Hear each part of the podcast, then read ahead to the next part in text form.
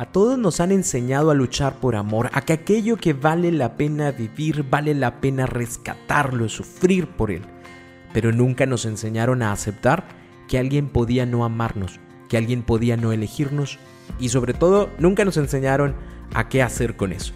Cómo aceptar que no me quieres el tema del día de hoy y te invito a ponerte cómodo, a ponerte cómoda porque ya estás en terapia.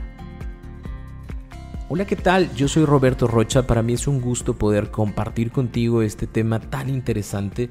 Y de hecho, este tema salió a raíz de un mensaje que yo recibí hace poco a través de mi cuenta de Instagram, en donde hay una persona, es una mujer, que me dice que desde hace años, desde hace tres años, eh, conoció a una persona a través de redes sociales, ¿no? Que se dio una amistad muy bonita, pero que desde hace cuatro meses ella empezó a sentir algo por él, ¿no? Y ella decide viajar de su ciudad, vamos a, a poner que ella vive en Monterrey, ¿no? Y ella se fue volando hasta Guerrero, ¿sí? Para poder ir con esa persona y poder hablar sobre sus emociones y que, y que pues vamos a empezar algo, ¿no? Porque la otra persona dice sentir algo pero que no está muy seguro. Entonces esta persona hace su vuelo eh, en, temporada de COVID, ¿no? Que es todavía como arriesgar más eh, la situación y cuando se ven eh, se da cuenta de que él se muestra bastante respetuoso, lo cual fue bastante bueno y positivo, pero que también le dijo que no quería nada, que no estaba dispuesto a iniciar una relación porque no estaba interesado en eso, lo cual a ella le dolió muchísimo. Eh, y por más que intentó durante los días que estuvo de viaje con él, que le dijera que sí, que lo, la eligiera, pues él se mantuvo en ese no. Ahora se encuentra de nuevo en su ciudad, sintiéndose frustrada, sintiéndose no deseada, no querida, no, no amada, no correspondida. Y me dice, no sé qué hacer. Yo a veces ya quiero dejarle de hablar, pero no puedo porque soy yo siempre la que le escribe. Me siento muy triste, ando en la depresión total. ¿Y por qué se genera esta depresión? Bueno, aquí no hay un diagnóstico como tal. Yo pensaría que es una tristeza bastante profunda, más no una depresión. Y, ojalá que te des la oportunidad, tú que me estás escuchando, de irte a terapia para poder checar esa situación. Pero ¿por qué se genera? Precisamente porque uno tiene la fantasía de que las personas que nosotros queremos también nos van a querer a nosotros. Y eso no siempre sucede de esa forma uno también tendría que aprender a aceptar que la otra persona es, es, diferente, tiene diferentes elecciones y que a lo mejor nosotros podemos parecer atractivos, tal vez nosotros podemos parecerles pues buena onda, ¿no? Porque pues hay buena química y nos llevamos bien, pero eso no significa que la otra persona me vaya a elegir, no significa que porque ya viajamos, no significa que porque ya nos besamos, no significa porque ya entregamos nuestro cuerpecito, otra persona decidirá estar con nosotros. Nada es garantía, ni nada es un boleto para que me quieras. Las personas deciden estar o no estar con nosotros y nosotros también tendríamos que entender cuando deciden estar, qué bueno, ¿no? Si, si nuestra, nuestra decisión fue buena, qué bueno. Pero también tendríamos que aprender a aceptar cuando una persona me dice que no y no aferrarnos a estas ideas de eh, es que por el amor hay que luchar y hay que, hay que darle hasta, hasta que la otra persona diga que sí porque pues yo soy un buen partido. No, o sea, si la otra persona no quiere, no quiere, ¿ok?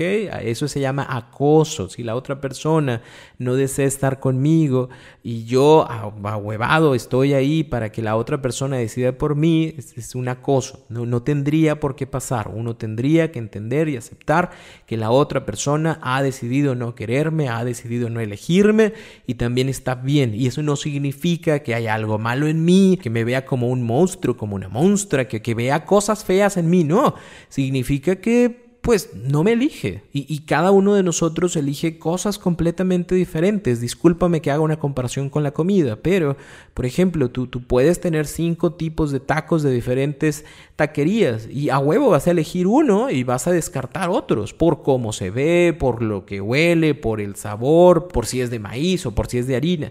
Cada persona elige por cosas diferentes y esto no significa, el que no te elija no significa que haya algo malo en ti, significa que la otra persona busca algo diferente, desea algo diferente, se siente atraído por algo diferente y, y está bien y no pasa nada. Y esto es un conflicto que a muchas personas les sucede, que se frustran muchísimo cuando no logran que la otra persona los quiera. En algunos casos porque están saliendo y, la otra persona dice, no, no quiero nada serio y, se frustran porque es como yo voy a lograr que esta persona quiera algo serio conmigo, no lo hagas. O también es cierto que hay personas que llevan un tiempo de relación y que la pareja dijo ya no, ya no te quiero, ya no te amo, ya no me siento a gusto con esta relación y se esfuerzan y se ahuevan y se amachan a que funcione, porque de seguro lo que hace falta es más sexualidad, ¿no? Y ahí los tienes leyendo el Kama Sutra, aprendiendo más para entonces dar más sexualidad y que la persona se quede. Y tal vez la persona acepta tener ese contacto sexual, pero no necesariamente acepta quedarse en la relación. ¿Sí? A lo mejor lo que hace falta a mi relación es que yo sea más atento, ¿no? Y ahí estoy marcándole cada cinco minutos, pongo el pinche alarma para que cada cinco minutos marcarle y decirle, ¿cómo estás? Te amo, aquí estoy. Por más que hagas, eso no va a cambiar la situación, porque la otra persona ya decidió no estar contigo y esto es importantísimo que nosotros aprendamos a aceptarlo. Y para hacer esto, quiero compartirte cinco puntos importantes que te van a ayudar muchísimo a tomar conciencia de esta situación y a poderte liberar de esa idea de que todas las personas te tienen que querer, porque no, no es así. Así que vamos con estos cinco puntos. El punto número uno es que el amor es determinante. ¿Existe o no existe? hay o no hay. No existe un te amo poquito o te amo mucho, solo te amo o no te amo. Entonces, ¿qué sucede? Hay personas que en algún momento deciden no relacionarse más con alguien, deciden ya no estar comprometidos con esa persona y este amor se acaba. No importa lo que tú hagas, si quieres dar más cariño, si quieres ser más atento, más atenta, si quieres llevar a esta persona ahora sí al viaje que siempre quiso ir pero que nunca se dio, o si quieres brindarle las cosas que en algún momento te pidió, pero, pero no importa lo que hagas, el día de hoy la otra persona ya determinó en su corazón, en su mente, que no quiere estar contigo. Y no importa todo lo que tú quisieras hacer o todo lo que tú quisieras desarrollar, esa persona ya tomó su decisión. Y, esto es completamente válido. ¿Por qué? Punto número dos. Todos tendríamos que asimilar y aceptar que las personas somos diferentes. Y con diferentes me refiero a que sentimos diferente, pensamos diferente, elegimos diferente. Y, esto es completamente normal. No, no porque los dos hayamos iniciado una relación al mismo tiempo, vamos a tener las mismas emociones, el mismo cariño por la otra persona. ¿Por qué? Porque recordemos que, que, tenemos una vida completamente amplia, que no solamente existe la pareja, también hay trabajo, también hay estudio, también hay ejercicio, también hay alimentación, también hay estudio, también hay familia, también hay amigos, también hay todo no solamente te encuentras tú y este todo va modificando a las personas. Obviamente cuando existe este compromiso, aunque yo me modifique, yo sé que estoy contigo y eso me mantiene comprometido a ti, no atado, sino comprometido. Yo elijo estar contigo. Yo hoy tengo mi, día de, con, los, con mis amigos, con mis amigas voy a ir, me la voy a pasar bien, pero de todas formas cuando regrese yo sé que estoy contigo y que voy a respetarte aquí, que voy a respetarte allá, cuando tú me veas y cuando no me veas. Yo elijo quererte a ti, amarte a ti, pero también es cierto que hay cosas que cambian.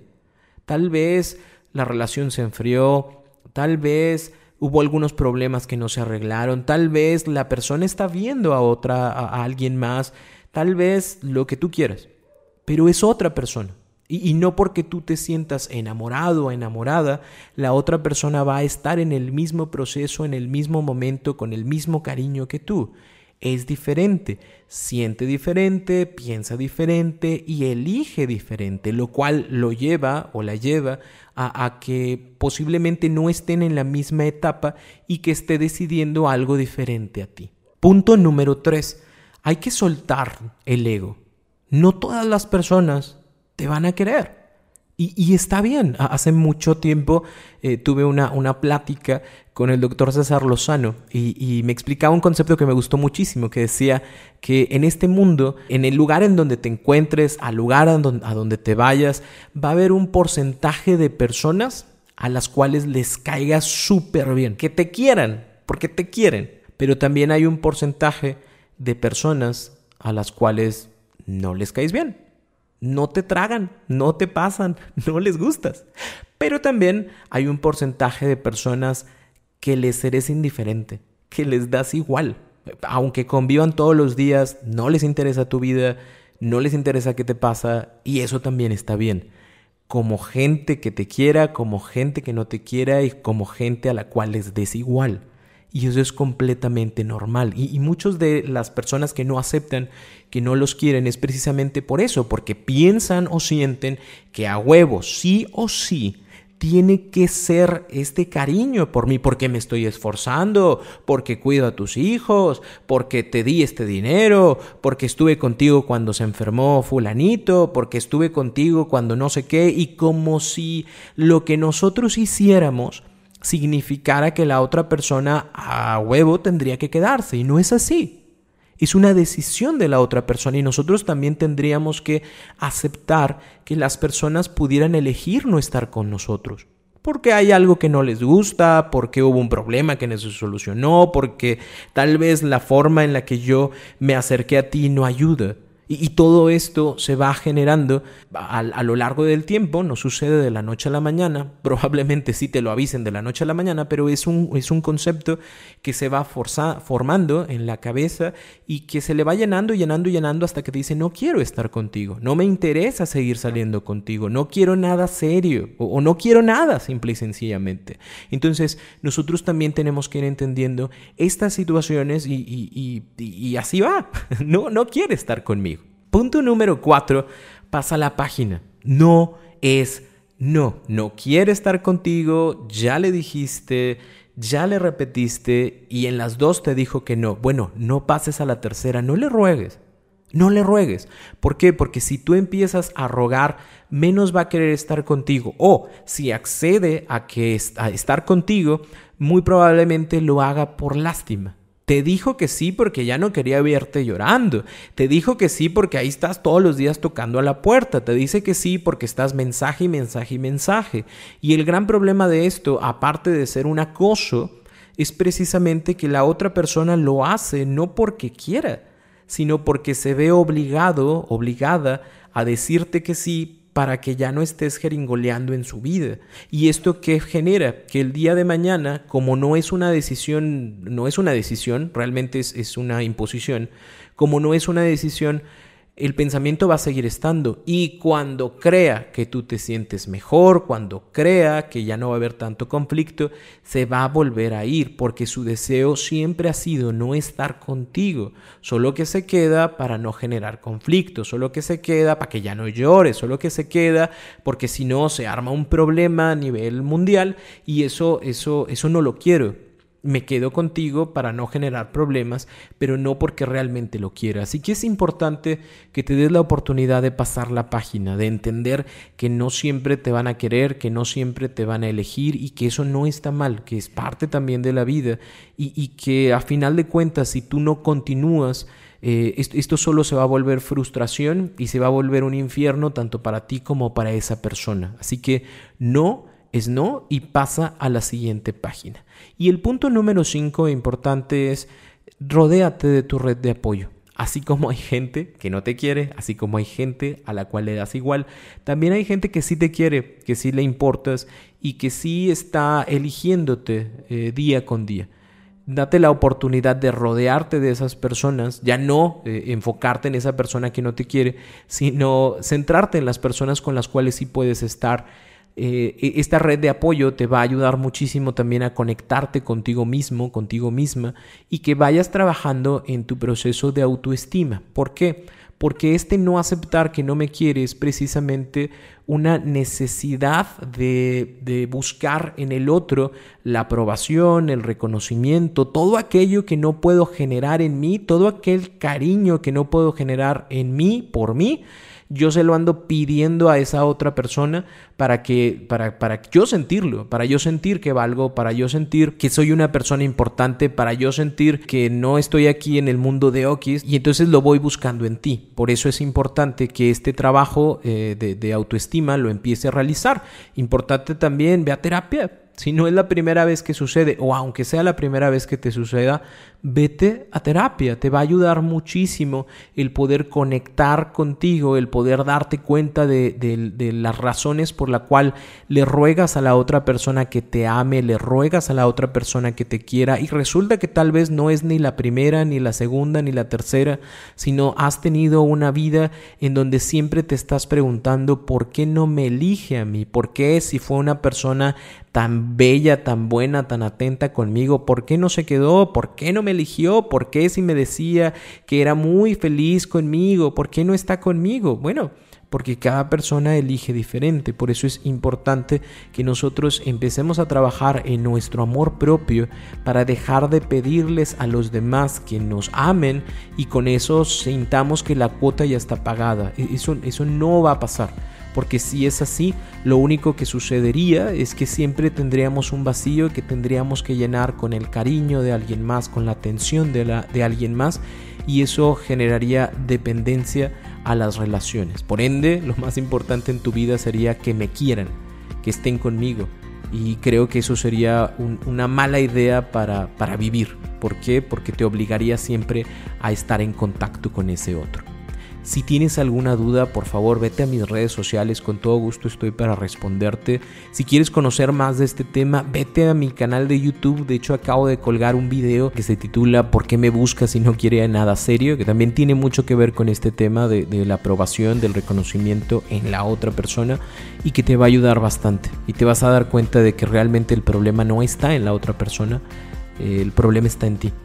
Y, vaya, no, no, no porque, porque seas un problema, sino porque tal vez nunca te habías dado cuenta ni te habías dado la oportunidad de trabajar en ti. Y si la otra persona no te quiere, a lo mejor sí pierdes a la otra persona, pero también ganas muchísimo porque esto te está dando la oportunidad de ser consciente de algo personal que hay que empezar a trabajar.